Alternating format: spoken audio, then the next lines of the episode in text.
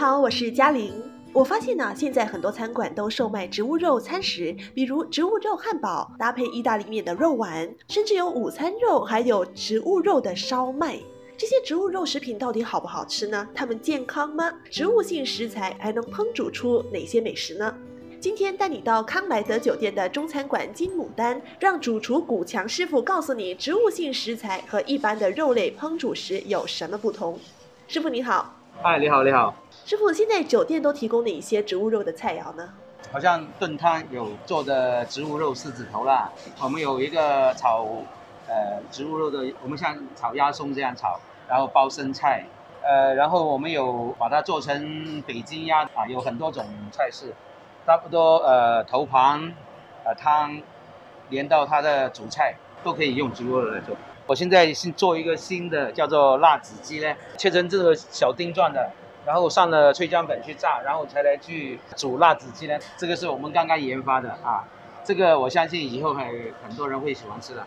那植物肉和一般的肉类在准备、处理或者烹煮的过程中有什么不同吗？普通肉 OK，它本身肉是有肉的味道了，但是它这个植物肉它没有那个肉的底味，是靠我们用加工的方法。好像我们我会泡一个水，调一个有肉味的水，然后呃，现在我们想做的辣子鸡，我们就调一个呃辣子酱，切成这个小丁状的啊，拿来腌一腌它。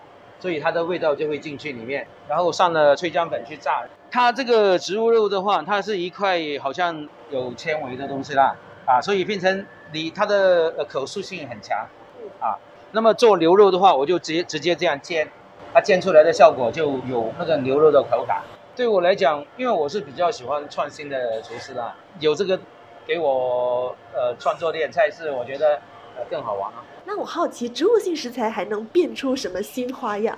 上一次还试过做拿来做宫保包、扣肉包，我把它切片，然后去好像扣肉这样焖焖焖焖焖焖到它入味以后，然后或者加梅菜或者加芋头什么，然后我们拿一个包这样夹住吃，那口感真的像扣肉，因为它有韧性有口感。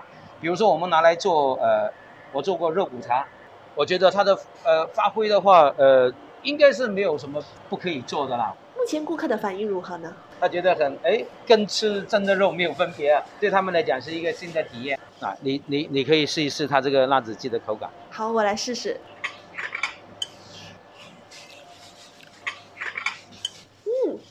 我还真的是吃不出来，真的跟我平时在外头吃的辣子鸡的口感一模一样，好神奇哦。它真的很像，很像辣子鸡。其实师傅所用的这些食材都是本地研发人员林新杰和他的团队研制的产品。现在马上就去和他聊聊，看看植物基食品的营养成分到底有多高。新杰你好，哎你好，新杰我好奇啊，植物肉到底健康吗？错误的理解哈，就是哦，全部植物性的饮食呃都是加工的，呃不健康的。所以我每次都说，你有没有觉得豆腐不健康呢？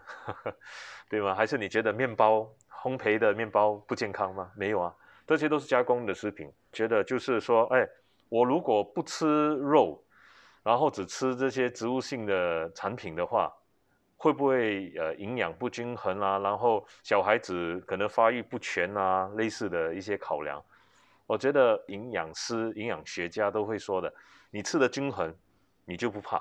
如果以豆类本身的一个衡量的分量的话，你可能是需要吃一公斤来摄取可能百分之十的蛋白质营养。可是我们这样子把它的精华提炼出来了，然后我们把它转成一个食材的时候，它就是一个很 nutrient dense、营养非常高的一个食品。我发现你着重的是植物性食品，而不是植物肉，这两者有什么区别吗？呃，我觉得现在目前最大的错误，呃，错误的理解哈，就是哦，全部植物性的饮食，呃，都是植物肉为主。虽然呃，很多消费者现在认识到的植物食品呢，plant base 都是植物肉为主，比如说汉堡啦、鸡块啦，这哪个这些，我觉得这本身呃是不对的啦，因为如果你为了要替代这个传统的肉，你去把一个植物做成像它是这样的，你必须加很多添加剂。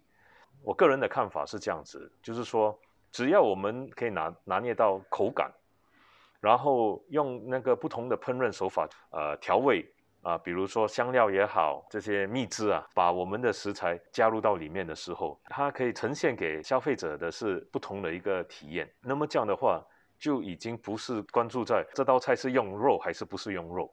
反而是你觉得，哎，这个东西好吃，为什么它好吃？所以你想推崇的是一种理念，也就是说要人们从观念上有变化。您研发的产品并不是要去取代肉，所以你不把它定位成植物肉，而是把它称作植物性食材。